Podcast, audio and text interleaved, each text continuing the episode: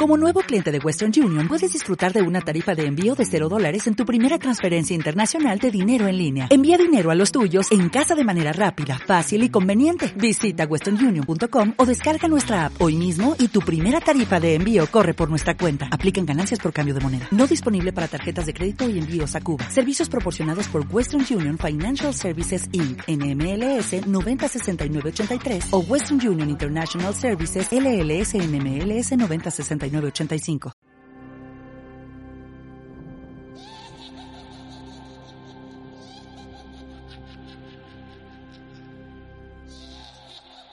lado de la historia.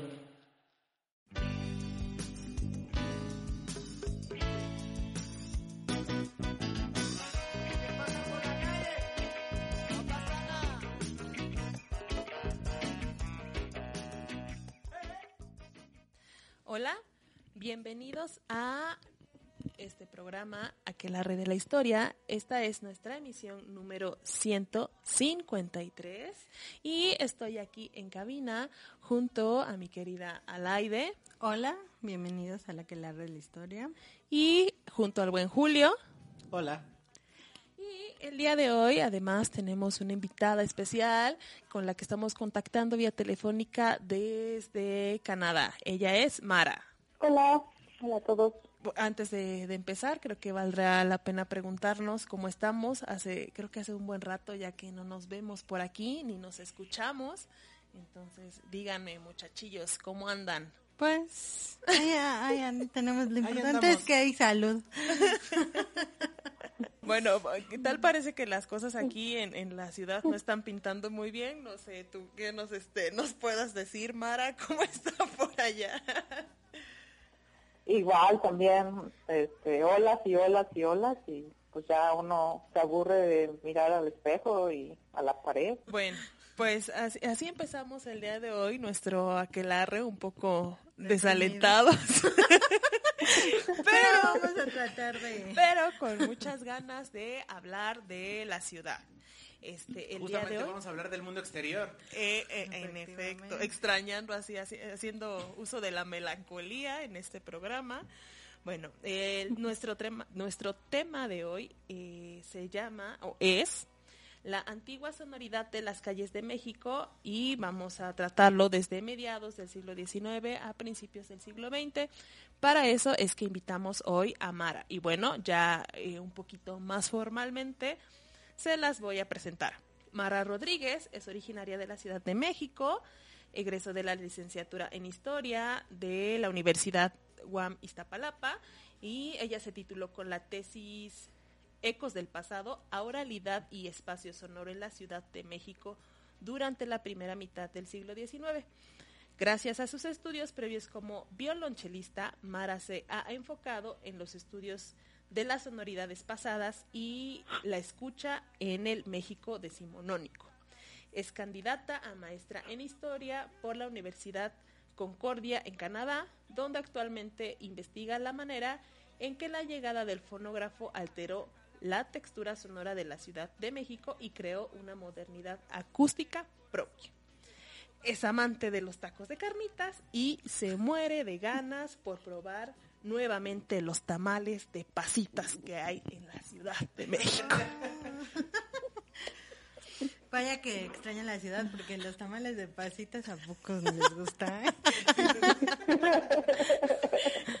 y bueno, con esta breve introducción, ahora sí podemos eh, empezar a hablar en este primer bloque, un poquito sobre eh, cómo se fue conformando el espacio urbano en la Ciudad de México. Yo creo que, aparte de, no solo de pensar en la ciudad y de, pensar en la ciudad desde la parte mm, urbana y desde la parte de la población, es importante eh, tener estos diferentes tipos de, miradas.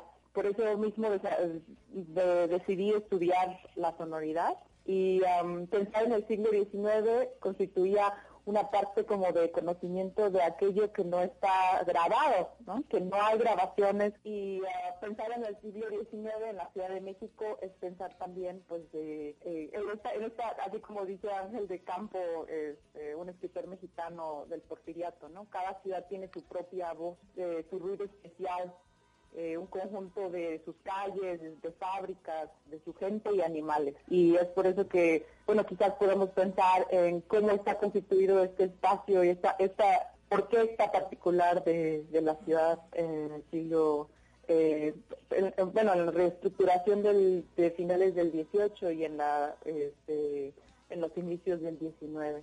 Sí, ¿no? parte de ellos pues con las litografías, ¿no? Digo, si bien no como dices, no hay como grabaciones, pero con las litografías ya van y con algunos cuadros paisajistas, precisamente a finales del 19 ya nos podríamos como, como imaginar, ¿no? Ahí cuando vemos el, al aguador, el señor que vendía las, los pajaritos, ¿no? Y te decía tu suerte, ¿no? O el, las personas, los perros callejeros, o sea, como que ahí ya nosotros tenemos que imaginar, ¿no? Y digo, para historiar eso, pues sí, la verdad se me hace como pues algo muy interesante.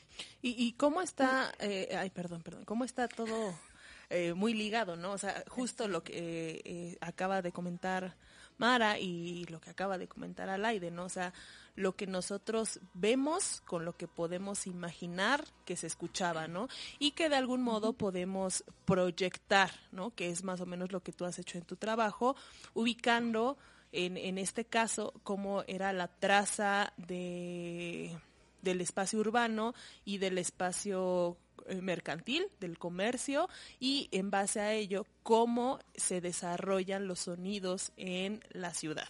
Y creo que también empieza eh, contestando un poco la pregunta de por qué elegí esto, tiene que ver también con caminar la ciudad. Bueno, ahora ya no, ahorita no se puede, pero pensar en la idea de pararse en el zócalo y ponerse a caminar y, revisar, no sé, irse a las cantinas y, y, ver cómo va creciendo la ciudad poco a poco, porque es casi casi como diferentes eh, periodos y diferentes etapas que se pueden ver desde el centro, desde el mismo zócalo, desde la traza central, eh, cómo se va extendiendo poco a poco, ¿no? No sé si, eh, si han visto en los diferentes tipos de edificios y los edificios coloniales. Yo creo que ahí son dos perspectivas, ¿no? Una persona que va a, a, comprar cosas, ¿no? Y este, cómo puede y observa la calle igual y nada más pues estás como atento a los puestos más que a la eh, a los edificios, ¿no? Y ya otra persona que va como más así como más relax o a los niños no que luego vamos acompañando a nuestros papás así de mira papá por qué esta casa este edificio está así no y ya tu papá se para y te dice a ver hijo aquí era la academia de San Carlos o aquí era este una iglesia no volviendo a esta perspectiva del siglo XIX creo yo como que eh, hay, hay un hay un momento que es bueno es diferente el momento que quizá a lo mejor con lo que, por ejemplo, tú cuentas de, que te lleva tu papá al centro y demás, decías, nos llevan al centro, ¿no? en ese tiempo pensabas, vamos a la Ciudad de México, porque ah, era un espacio mucho más delimitado de lo que es ahora. Eh, si, no estoy equivocado, eh, sí. corríjanme, era como es como del norte eh, hasta casi llegando a Tlatelolco, la zona de la Merced, eh, más o menos la colonia obrera hacia el sur y hacia el poniente, lo que era este pues por, revolución, por el monumento a la revolución, más o menos, eran los límites de la ciudad. Y en eso estamos hablando de sus niñeces, ¿no? O de... No, del siglo XIX. Ah, ¿qué? Y yo, no, y era mucho más. No, estamos hablando precisamente del, 19, ¿no? no sé, tal vez ella igual por eso se imaginó cómo se escuchaba en ese en el siglo XIX la ciudad, ¿no? No sé, por ejemplo, Mara, que nos cuente si ella, ella de chiquita, pues iba, ¿no? A la, ciudad, bueno, al centro y si lo vivía así como yo, por ejemplo, o lo vivía diferente, ¿no? Y es que por, e, yo creo que por esas pequeñas cosas es que luego nos llama la atención, pues, nuestros temas de tesis o, o ser historiadora, o ser antropólogo, médico y doctor, ¿no? Pues sí, cuando, cuando yo, yo no nací en el 19, pero no, no. Pues, No así como Julio, ¿verdad? Pero cuando era chica, pues sí me llegaban, o sea, el centro siempre ha sido justo como el, el, el centro turístico y aparte de comercio y, todo lo emocionante pasaba ahí, ¿no? Y entonces, incluso recuerdo que en algún momento me aventé a bailar con los con los bailadores del Zócalo, ¿no? Cuando, cuando era pequeñita. Entonces, pues sí, como que esa vivencia me ha animado a pensar en, en ese espacio y que era muy chiquitito, así como decía Julio, o sea, para, para el 19, para finales de la época eh, colonial, con las reformas borbónicas, pues estamos hablando de que el norte llegaba a la República de Perú, o sea, prácticamente si te centras en el Zócalo, son como cuatro calles hacia cada lado, que piensas, cuatro calles. Este, y más o menos eso era la traza central española. Este, claro que bueno, el, resto estaba, así como decían, el resto estaba conformado por pueblos de indios y, este, mestizos. Pero pues es un centro muy pequeñito, muy, nada que ver con el centro de la Ciudad de México que planteamos eh, ahorita, ¿no? Que, que, podemos pensar eh, en el siglo XXI. Claro, y también, o sea, como nos, nos proponías este, este, este, tema, también nos platicas no solo de ese espacio que eh, conforma, que conformaba el centro entonces, sino de los eh, caminos eh, terrestres y acuáticos que llevaban al centro, ¿no? Desde la periferia al centro.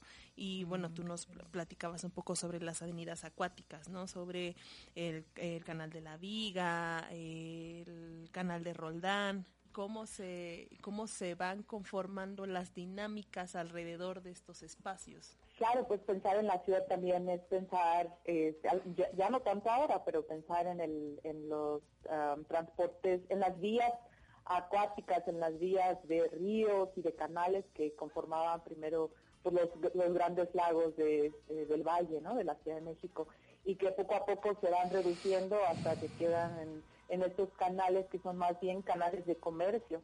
Este, y que sobre todo comercio indígena, comercio que venía de, de los pueblos de, de Xochimilco, de Chalco, y que conectaba a partir de, ajá, Xochimilco, Chalco, poco presentes, este, y que conectaba, bueno, pues con con el con Iztacalco, con Jamaica, ¿no? Este, con La Viga y Santanita. Entonces todo ese tipo de eh, canales de acueductos de vías marítimas que conectaban, pues, no marítimas, de vías este, fluviales que conectaban al centro, al centro de la ciudad, pasando por el llamado Canal de Roldán, este, que era como el, el centro de la administración este, colonial, ¿no? Y después independiente. Bueno, algo que ha estado como marcado en, en ese bueno, de ese tiempo a la actualidad, eh, pensando en el hecho de caminar por las calles, en ese tiempo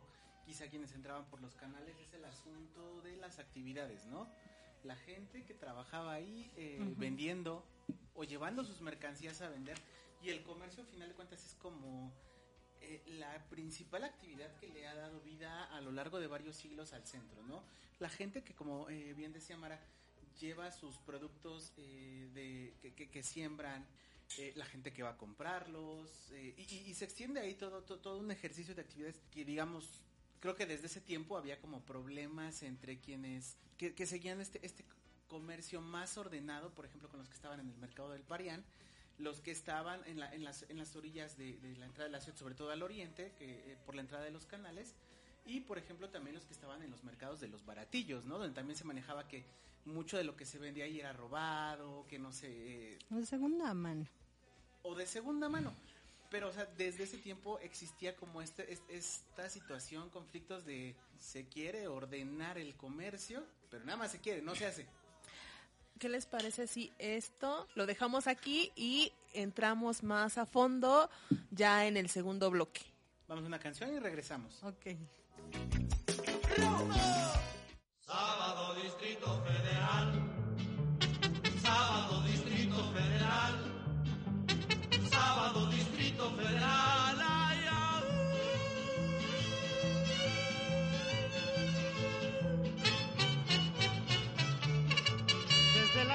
En el coche, ni un ruletero que lo quiera uno llevar.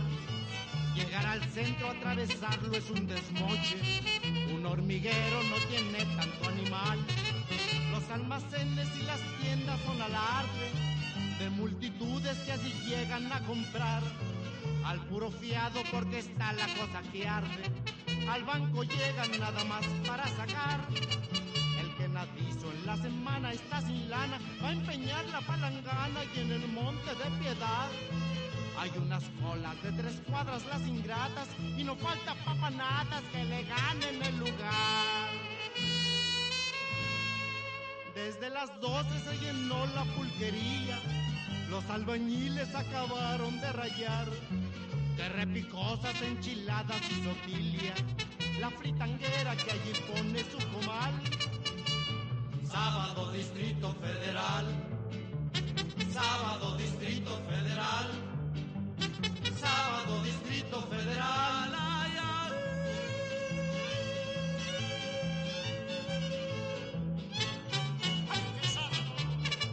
La burocracia va a las dos a la cantina.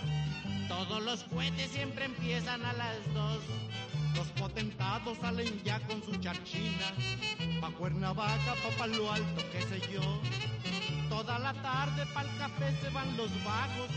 Otros al pócar, al billar o al dominó. Ahí el desfalco va iniciando sus estragos. Y la familia. Muy bien, gracias, no comió. Cabaretes en las noches tienen pistas atascadas de turistas y de la alta sociedad. Pagan sus cuentas con un cheque de rebote. Ahí te dejo el relojote, luego lo vendré a sacar. Van a los caldos a eso de la madrugada. Los que por suerte se escaparon de la vial. Un trío les canta en Indianilla donde acaban. Ricos y pobres del Distrito Federal. Así es un sábado, Distrito Federal. Sábado, Distrito Federal. Sábado Distrito Federal.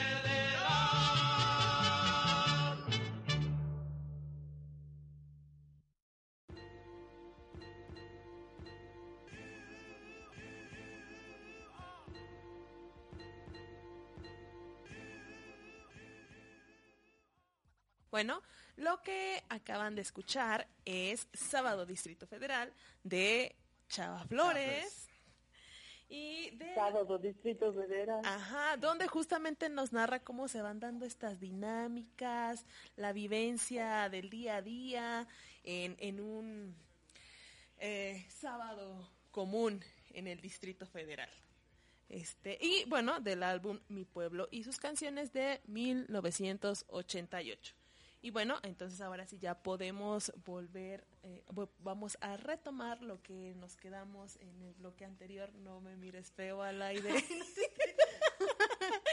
bueno, eh, estábamos viendo sobre esta accesibilidad que se da alrededor de estos espacios y los personajes que los habitan. Entonces, por favor, Alaide, retoma en No, donde bueno, nos yo lo que quedado. comentaba era que, eh, bueno, había también cierto tipo de, de mercados, los que estaba diciendo Mar al, al principio lo, de lo del can, los de los canales, pu- pues era más que nada, pues alimento para eh, dirigido a la alimentación, ¿no? O sea, era pues nopales, florecita, este, y eh, los mercados, por ejemplo, el de Parián, que es que según yo hasta más o menos hasta el 40, 1847 pervive, era eh, más que nada para cosas de importadas, ¿no? O sea, de, ahí iban pues sí cada quien tenía sus cajoncitos y pues casi siempre eran español españoles o eran extranjeros y por, por algo siempre eh, cuando se enojaban este o había tumultos pues era en contra del parián, ¿no? Creo que se me hace un arriesgado de pronto decirlo para ese momento, pero se, se marcaba una diferencia de clase entre quienes asistían a la Ciudad de México a las áreas comerciales. Como dices, quienes iban al Pari- quienes iban al Parián tenían quizá más recursos para comprar eh, como en un lugar más establecido, con permisos, más decentes. Pero, por ejemplo, estaban los que también iban a todas estas, eh, a, a las orillas de la ciudad, a los canales, donde estaba toda la zona de eh, el barrio de La Palma, que ahora ha desaparecido, que, está más o que estaba más o menos por el mercado de la Merced, eh, todo lo que es eh, la parte norte, un poco Santiago Tlatelolco, Peralvillo, La Lagunilla.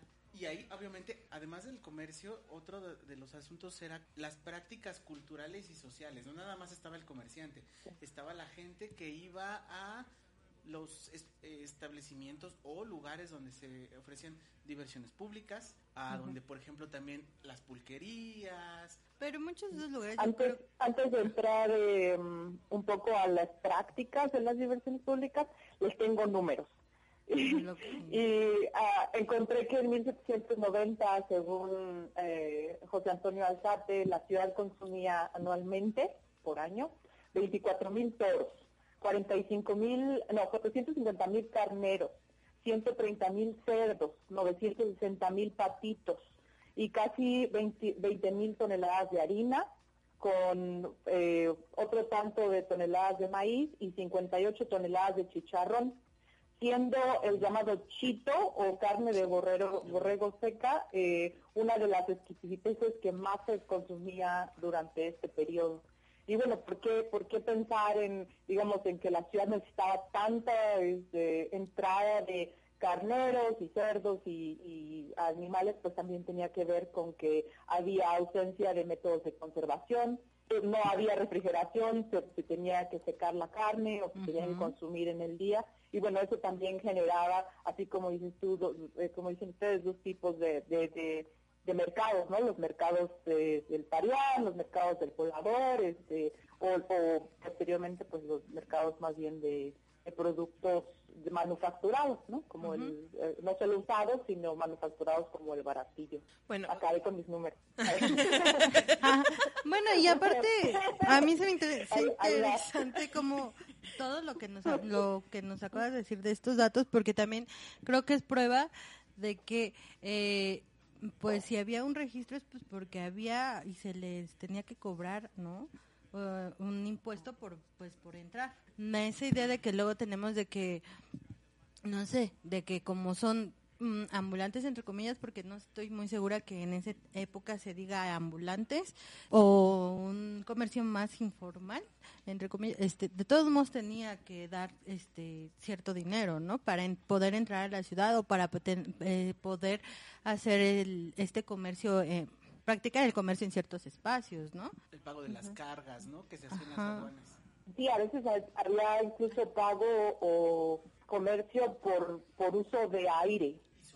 Que es justo, ajá, que es justo el, el, asunto de que están al aire libre y no, no tienen un establecimiento eh, o, un puesto establecido, ¿no? Entonces cobraban hasta el aire. Y, al final, al final de cuentas, esto, eh, digamos, ya en conjunto, como para ir entrando un poco más ya en, en el tema que, que ha ido trabajando Mara, genera un ambiente, genera un sonido que se, se termina volviendo como característico. característico, ¿no? Como decía la idea al principio de, de- del primer bloque, te llevan al centro y escuchas, bueno, ella, por ejemplo, creo que decía lo del organillo, yo me acuerdo, yo pensé, pero en el este señor de de la pomada del soldado, que le quita los- e- ese, por ejemplo, El pensé yo. merolico.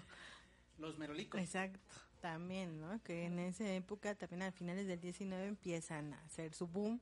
Sí, Y ese es algo que pre- precisamente empiezan a, que, o sea, y yo recuerdo que creo que es desde finales del 18, con esto de las reformas, de que empiezan a querer también normar las autoridades, ¿no? De a ver cómo es que hay tanto ruido en mi zona de españoles, que es la, la del primer cuadro de la Ciudad de México, ¿no? O sea, a ver, hagamos más para allá a los, ambu- a los mercaditos, ¿no? A los tianguis. y que es algo que es um, siempre eh, eh, como que en, la historia vemos esta idea de querer regular, querer eh, acallarlos, querer controlarlos, pero a la vez querer saber qué es lo que piensan, qué es lo que hacen, cómo suenan, ¿no? O sea, es- eh, escritos de artistas, grabadores, como decían, eh, fotógrafos locales y extranjeros, también quieren conocer estos barrios bajos, estas costumbres callejeras y se dedican a ilustrarlas, a, a recrearlas en, en, en libros y novelas, ¿no? Entonces, hay una idea también de, sí, de controlarlos, de normarlos, de decir no hagan ruido, pero a la vez de querer saber y conocer esos ruidos. Que justo iba a comentar algo como pues lo que ya dijo Julio, ¿no? O sea, cómo esto esta descripción que hemos ido haciendo a lo largo de lo que llevamos el programa, pues nos da una idea de qué era lo que se podía escuchar en la ciudad y bueno, eh, que le va dando su propia personalidad, ¿no? Sí, quizá primero en algunos espacios eh, particulares, sobre todo ahorita estamos pensando más como en aquellos lugares en los que estaba concentrado el comercio y por ende alrededor de ellos la, la traza urbana, ¿no? Pero, este, con el pasar del tiempo esos límites pues se van desdibujando y bueno, ahora muchos de esos sonidos los encontramos en toda la ciudad, entendiendo que ya no es solo ese pequeño espacio al que estaba reducido en el 19, ¿no? O sea, ahora sí ya eh, llegamos hasta, hasta, hasta dónde, eh, eh, en- en- de sur a norte y de este a oeste. Sí, pues se va extendiendo.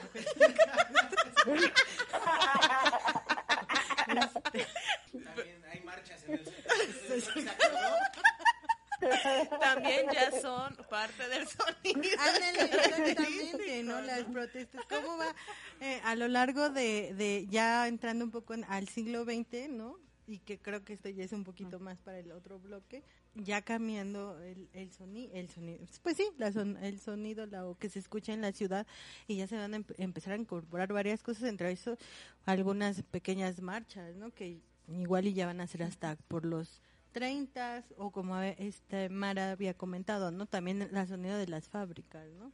Sí, y no solo eso, sino eh, antes de llegar al porfiriato sí hay una idea de, hay clamores callejeros, eh, agudos, roncos, gangosos, eh, escritores como Guillermo Prieto están diciendo, bueno, ha- haciendo una conexión entre la ópera, por ejemplo, las cantantes de la ópera y los dulceros, ¿no? Los vendedores de barquillos que tienen, este, que son chillones, que este, de, las voces plañideras de los mendigos, o sea, hay una una intención, supongo también de los oídos entrenados a la ópera, que a la hora de salir a las calles también reconocen estos gritos, a veces en agua, a veces en español, de, de aquellos vendedores. Que seguro decían, mira, este vendedor tendría talento, ¿por qué no lo contratan, no? La ópera. Pero es interesante como este complemento de la cuestión de qué es, cómo se escucha la, la, la ciudad, ¿no? Porque por lo general muchas de las crónicas son muy descriptivas en cuanto a lo visual. Yo recordaba eh, mientras leía para lo del programa, muchas de las crónicas, por ejemplo, de Salvador Novo, donde él te cuenta hasta cómo hacen una torta, cuestiones muy visuales de cómo eh, es la ciudad en ese momento. Y creo que esta, esta parte de cómo se escucha enriquece mucho más, ¿no? Este conocimiento eh, y este, pues de algún modo imaginario que puedes crear a partir de ese conocimiento de cómo era, de qué ha cambiado, de qué se ha mantenido y de algún modo, o sea, si algo creo que no tiene el centro salvo, quizá el año pasado con la pandemia, es no tiene silencio. A las 8 de la noche, 9 ya. En la madrugada ya no se escucha nada. ¿Cómo no? Las fiestas. Bueno, los. Clandestinas. La fiesta. Bueno, Sí, pero es cierto, o sea, si uno camina por la calle de Moneda, ahora lo, lo único que vas a escuchar es todo ese tipo de gritos y eh, la reverberación que hay en las calles. Y esto es bastante curioso que aquellos que hablan de la Ciudad de México pocas veces, o sea, de la historia de la Ciudad de México pocas veces pl- plantean cuál es el espacio sonoro de esa ciudad, de esa ciudad que viven y que, que caminan y que transitan todos los días y que la escuchan.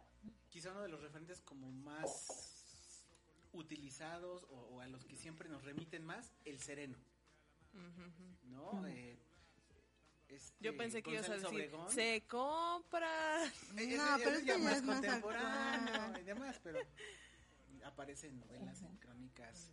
O Bueno, los, o los se compran, se venden chichicuilotes, ¿no? Que ese- creo que eso es todavía de los 50. Todavía pues, mi mamá y mis abuelitos recuerdan cuando dicen, se compra, se vende chichicuilotes, una cosa así. qué curioso. ¿no? Me Ajá. acuerdo ahorita que es un Sí, porque- es un eh, A mí me suena que es un pavo, ave. ajá, pavo, ¿cómo se llama? ¿Cómo se llama pavo? Guajolote, un guajolote. Ajá. Oh. Son guajolotitos y de- venían, en- en- agarraban un montón de guajolotitos y, can- y, y, bueno, no cantaban, pero pregonaban sobre los chichicuilotes, ¿no? Y es como una de, de las pocas am, memorias sonoras que se pueden escuchar todavía y que todavía al- algunos ah, abuelos y tíos han escuchado, ¿no? Ah, Señores, esos chichicuilotes. Y hay incluso fotografías, ¿no? De así un señor con su sombrero y que pareciera que lo van siguiendo varios guajolotes. Y a lo mejor piensas, de repente nada más escucha más, gordo, gordo, gordo, gordo". O sea, ya le agregas este complemento de lo que gritaban, lo que decían, ¿no? Y enriquece mucho más, ¿no? Como esta perspectiva de cómo era la ciudad eh, y cómo va, pues de algún modo también modificándose, transformándose al paso de los años, ¿no? Sí, te preguntar por qué gritaban, ¿no? Porque a- al igual que cuando piensas en los vendedores de ahora, ¿por qué no solo son visuales? ¿Por qué no solo exhiben? ¿Por qué hay que, gritar?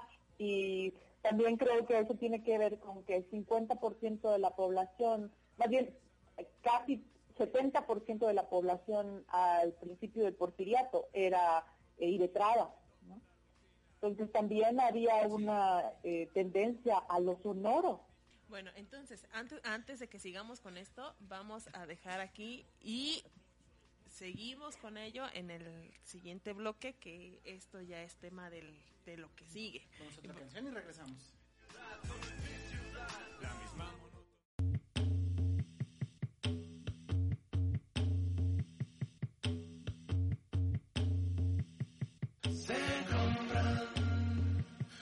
Colchones,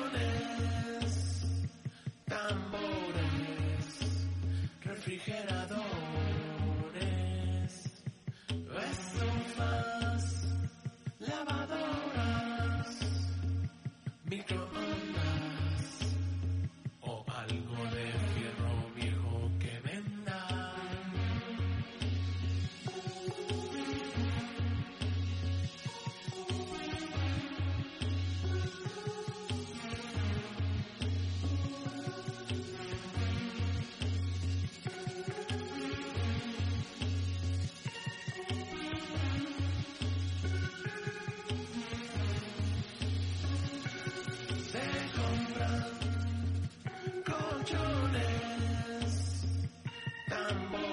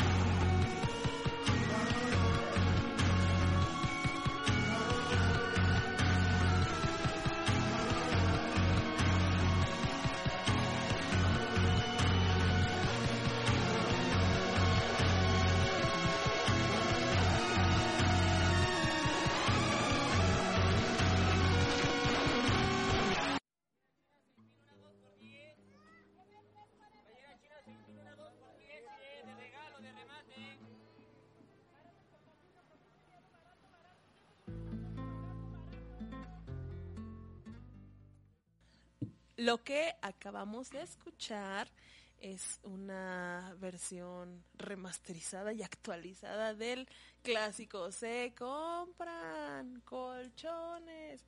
Una melodía que, que- que fue readaptada, no sé, por el Instituto Mexicano del Sonido y para ello hay un álbum que in- incluye esta y otras canciones que también vaya están relacionadas con eh, la Ciudad de México y el álbum se llama Distrito Federal. Este, ahora sí, bueno, vamos a continuar con lo que nos quedamos en el bloque anterior. Ya estábamos empezando a hablar sobre cómo está esta necesidad de sonido y particularmente durante el porfiriato. Bueno, sabemos, Marita, que esto ya es como más eh, los temas a los que ya le has estado entrando. Entonces, eh, pues platícanos, por favor. Sobre todo hay un elemento en particular del que, eh, que tú nos eh, hablas, que es el fonógrafo. Pues empecé también con una idea de cómo encontrar sonido en los archivos y yo creo que ahí van a tener algo que decir en referencia a qué tan difícil es, por ejemplo, cuando uno va a, la- a buscar documentos, buscar sonido ¿no? Ajá. o, o buscar ruido y pues nada va a aparecer, ¿no? O sea, te vas a quedar con lo mismo. Y cuando descubrí que, bueno, una de las maneras de acotar la investigación era hablar del fonógrafo, también surgieron muchas descripciones, eh, sobre todo en el, en el archivo de la Ciudad de México, de qué era lo que estaba pasando con el fonógrafo, cuáles eran los- las tensiones y negociaciones que llevaban a cabo en este espacio de la ciudad y cómo se usaba. Por eso mismo empecé a, a trabajar con eso. ¿Y en la fonoteca no tienen material? En la, en la fonote- fíjate que no quiero No quiero balconear, pero ah, no quiero balconear. ahora mismo Ajá. viene mi venganza. Pues tienen, tienen varios cilindros de, eh, de, Edison, pero eh, están en muy malas condiciones. O sea, justo el, el hecho de que sean de cera hace que sean muy frágiles y pues es difícil que se vuelvan a reproducir, re-reproducir, ¿no? Una vez que, que ya reproduciste el fonógrafo, el, el, su cilindro, cuesta trabajo que la cera pues te resista. Entonces, sí, las condiciones en las que están es, eh, no son, digamos, como para reproducir, no son para el uso diario, es prácticamente como material cultural, ¿no? Como, oh, este es un cilindro de fonógrafo, ay, qué lindo y ya. Quién sabe qué tiene, pero bueno. Bueno, pues nada más era como pensar en el fonógrafo. Hablando de la Ciudad de México en el porfiriato, es también hablar de, de, ese- de esta mecanización que ocurre ¿no? en, en- durante la, la última etapa del siglo del siglo XIX, del hecho de que, que empiezan a venir productos manufacturados de Estados Unidos y de, Europa, que hay una reforma que buscan este, aparatos, estos aparatos mecánicos desde, como dices tú, el organillero se, se trae en este periodo, hasta el uso del fonógrafo, que bueno, es un aparato, así como el, el como la, el video, es, como el, el- cine, es un es una maravilla. Y en ese momento es el fonógrafo es como que uno de los elementos representativos de la modernidad. Ya poder llevar eh, grabaciones de la voz de gente que quizá en ese momento sea pensada primero como pers- personas importantes que quieren escuchar aquí, que quieren escuchar allá y que después se, se, populariza, lo, empieza a utilizar más gente en los usos comerciales, ¿no? los fonógrafos ya para los vendedores eh, que ya no necesariamente tienen que estar gritando. Obviamente no todos los vendedores los van a- lo van a poder hacer, ¿no? Pero eh, ya es un añadido a este sonido de la ciudad. Claro, y, no solo eso, sino ahí viene mi chisme. Eh, también encontré que desde muy temprano se empieza a copiar los ah, las grabaciones sonoras. En lugar de que, de que tuvieran esperar a que se grabara en, Estados Unidos o que a Edis- en la casa Edison lo eh, eh, realizaran las copias de algún grupo musical, se empieza a piratear también eh, los cilindros los cilindros de la época, justo porque al inicio del- de la industria se distribuían fonógrafos en blanco y cilindros en blanco, que te permitía grabar cualquier cosa, porque estaban pensados para, eh, para algo así como un telégrafo, como un teléfono, estaban pensados para grabar en oficinas. Y pues obviamente el, el ingenio latino y mexicano empezó a, a hacer, a hacer eh, música pirata, ¿no? música pirata en, en la época. Desde tiempos Tanto así que, que se ha encontrado, por ejemplo, que hay música, yo no sé, yo no sé si ustedes la conocen, yo no la conozco, pero la música La Rabona, dicen, dicen las fuentes, de una música que así que hasta los chiquillos escuchan y que ni en la cárcel más terrible del mundo deberían escuchar esa música. ¿no? La Rabona. No, yo, yo no había escuchado antes de algo así. Lo cierto es que, bueno, en, el, en torno a, a la cuestión del espacio y del comercio, eh, también esta cuestión de la modernidad del porfiriato genera transformaciones, ¿no?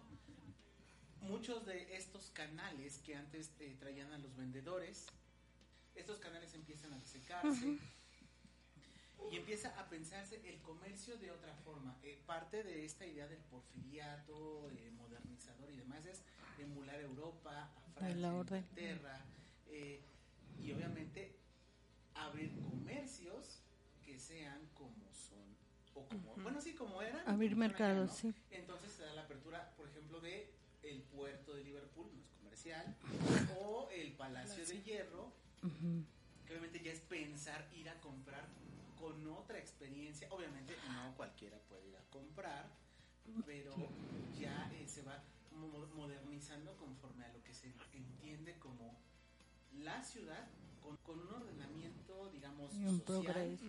eh, y un ordenamiento también eh, en, en cuanto a la, la forma de, de llevar a cabo eh, medidas de salubridad. Exactamente.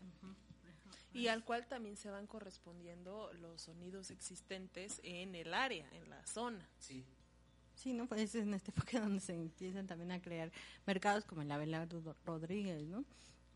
En el que, ya, como dices, se empieza a ordenar, sobre todo mm, desde el punto de vista, pues más de higiene, de, de la higiene, higienista, ¿no? Y pues se pretende también, este, como ya habíamos comentado antes, ¿no? Que también no haya tanto ruido o sonidos que disguste a, ciertas clases sociales, pero pues es algo que no, no termina de, de lograrse como nunca. Aparte también entran los carros, ¿no? Bueno, los bis, las bicis primero, las bicicletas, los y luego pues ya empiezan los carros y ya también es otra, pues otras dinámicas, exactamente, ¿no? O sea, Ahí entra esta canción de Chava Flores, la de ahí viene el tren. O sea, que creo que tiene que ver esto que mencionas con la creación, por ejemplo, ya en el Porfiriato de la Comisión de Mejoras y Mercados, que apuntaban precisamente a esta modernización del espacio urbano, pero que de algún modo no logró regular del todo, ¿no? Y los espacios comerciales, la gente que iba, la gente que compraba, a lo mejor todos podían ir a comprar a un mercado y quizá les salía más barato comprar algo con el vendedor que estaba afuera del mercado, que no tenía a lo mejor el fonógrafo, que seguía gritando para anunciar sus mercancías y demás, y que de algún modo, o sea, seguía como construyéndose o funcionando esta dinámica de eh, lo que suena en la ciudad, ¿no? Y, lo, y para y de que de algún, modo, de algún modo suena o se escucha para que la gente eh, encuentre lo que busca y el comerciante pueda vender. Y el fonógrafo también se empieza a incluir en, como, más bien como objeto de diversión, eh, como máquina de, de canciones, máquina de ruido en las torterías o en estos establecimientos que se empiezan a, a crear para la clase eh, trabaja- trabajadora, ¿no? Clase media trabajadora. El- los los, ah, vendedores pues siguen circulando como vendedores de a pie, pero el fonógrafo poco a poco pasa a, ser instrumento de música. Y también um, algo que, que he notado, aunque no, no he notado para el caso de Estados Unidos y para el caso de Canadá, es una regulación del ruido, una regulación de, se empieza ya a, gra- um, obtener eh, una, una medida exacta para, para ver, sabes, qué tanto, qué tanto ruido hacen las ciudades, qué tan, qué tanto este, sonido hay, qué tan eh, poco higiénico es. Pero para el caso de México, más bien lo que ocurre es una idea de control desde la higiene, ¿no? De, de la idea del contagio, de la idea de, bueno, o, o de la idea de la criminalidad. ¿no? Los, los vendedores están, son focos de, de criminalidad, vas a que, a que el fonógrafo, te, a oír el fonógrafo y termina sin reloj, ¿no? Este, hay, hay alguien que se roba, se roban el fonógrafo de la tienda, hay una idea como de segregación desde ese tipo y de control desde el control de los criminales, más que del control del ruido. Ajá, sí, justo en eso eh, me, estaba, me, me, me- me había quedado pensando, porque es esta introducción de la modernidad, quizá pensada principalmente o enfocada principalmente para ciertos sectores que a lo mejor era más fácil ad- adquirirla en principio y que poco a poco se va popularizando. Y esto también que nuevas formas de convivencia o que eh, no más bien que no no no nuevas no porque no es tan nuevo sino cómo se van creando estas formas de de convivencia eh, mm, y justo, ¿no? Cómo se va haciendo una diferencia del uso de la misma tecnología entre eh, un espacio y otro, ¿no? Si bien a lo mejor para mm, en los espacios como comentaba Julio, el Palacio, Liverpool, quizá es algo mucho más comercial, algo sí de esparcimiento, pero vaya, Pues para de bien en, comparación, comillas, ¿no? ajá, como el uso que se da y las, las dinámicas sociales que se generan en torno a eso, ¿no? O sea, lo que comentabas, eh, bueno, hay, hay, eh, vamos a ponerle la cantina porque así vamos a atraer a más gente y, y bailan y todo, y de repente entre copa y copa se nos eh, cuela un maleante y ya alguien este salió perdiendo sus pertenencias, ¿no? Eh, eh, eh, todo ese tipo este, de situaciones, de, de, de adaptaciones que se van teniendo de un mismo elemento y que al final tiene un resultado diferente, aunque sea el mismo elemento de, tec- de- de tecnología. Sí, no empiezan como más prejuicios, ¿no? También. Ajá, claro. Digo, y yo la creo- creación de, de esos de- estereotipos también. Digo, ¿no? porque yo creo que, por ejemplo, en clase alta igual no se miente un maleante, pero pues si se emborrachan con la musiquita y todo eso y se, se ¿cómo se hacen duelos y te- se termina uno muerto, ¿no? O sea, Claro. o violan a la chica o bueno, para ese entonces que es inmoral, este, ya los dos hom- hombres, este, ya están ahí fajando, ¿no? y pasa el baile de los 40 años. sí, sí, también como, bueno, por cómo lo estamos aterrizando, o sea, como que también es muy muy prejuicioso, ¿no? El, el ruido Ajá. es así de, ay, del de mercado, es clase baja y entonces es criminalidad y entonces si voy ahí me van a robar, pero pues si estoy en una zona que no se escucha nada, que... que nada más están Ah, los entonces, pajaritos ahí ajá, cante los pajaritos, cante. pues todo es hermoso y bello y no va a pasar nada, Seguramente ¿no? es mucho claro. Exactamente. No, acá extrañamos el ruido. Yo, la verdad, yo sí extraño el, mi, mi- mi mercadito, que te estén ahí ofreciendo cosas, marchanta, que cuánto, que... Llévele, ceñito. Sí. O es bonito cuando se oye de lejos, ¿no? Pero cuando ya lo tienes ahí en la oreja, o estás tratando de hacer una reunión y viene el de ¡se compran! ¡se venden! ¿no? Tamales. Hay, hay mucho hay mucho de eso que, que se mantiene, ¿no? De, de cómo eh, se, se entiende eh, el entorno y cómo eh, muchas veces a partir quizá de, de la clase social también eh, se puede pensar cómo debe de funcionar o cómo no debe de, de funcionar, quienes lo aprueban, quienes no, quienes quieren paz total, quienes al final de cuentas el, el ruido es como algo común en cualquier momento y quienes dicen, no, esto es intolerable.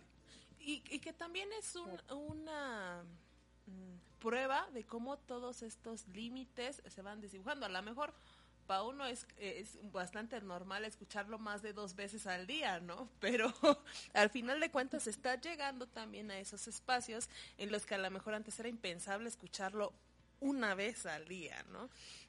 Y que también eh, son, eh, son sonidos que se van haciendo característicos, ¿no? Por ejemplo, ese, ya sabemos que viene recogiendo las chácharas, ¿no? Aparte de la des- clara descripción que nos da en el audio, apenas empieza, ya, ya, ya sabemos, ¿no? Pero también está, por ejemplo, el sonido del, del camotero, el de la basura, el del que pasaba con su triangulito. ¿Algo más que nos quieras platicar, Mara?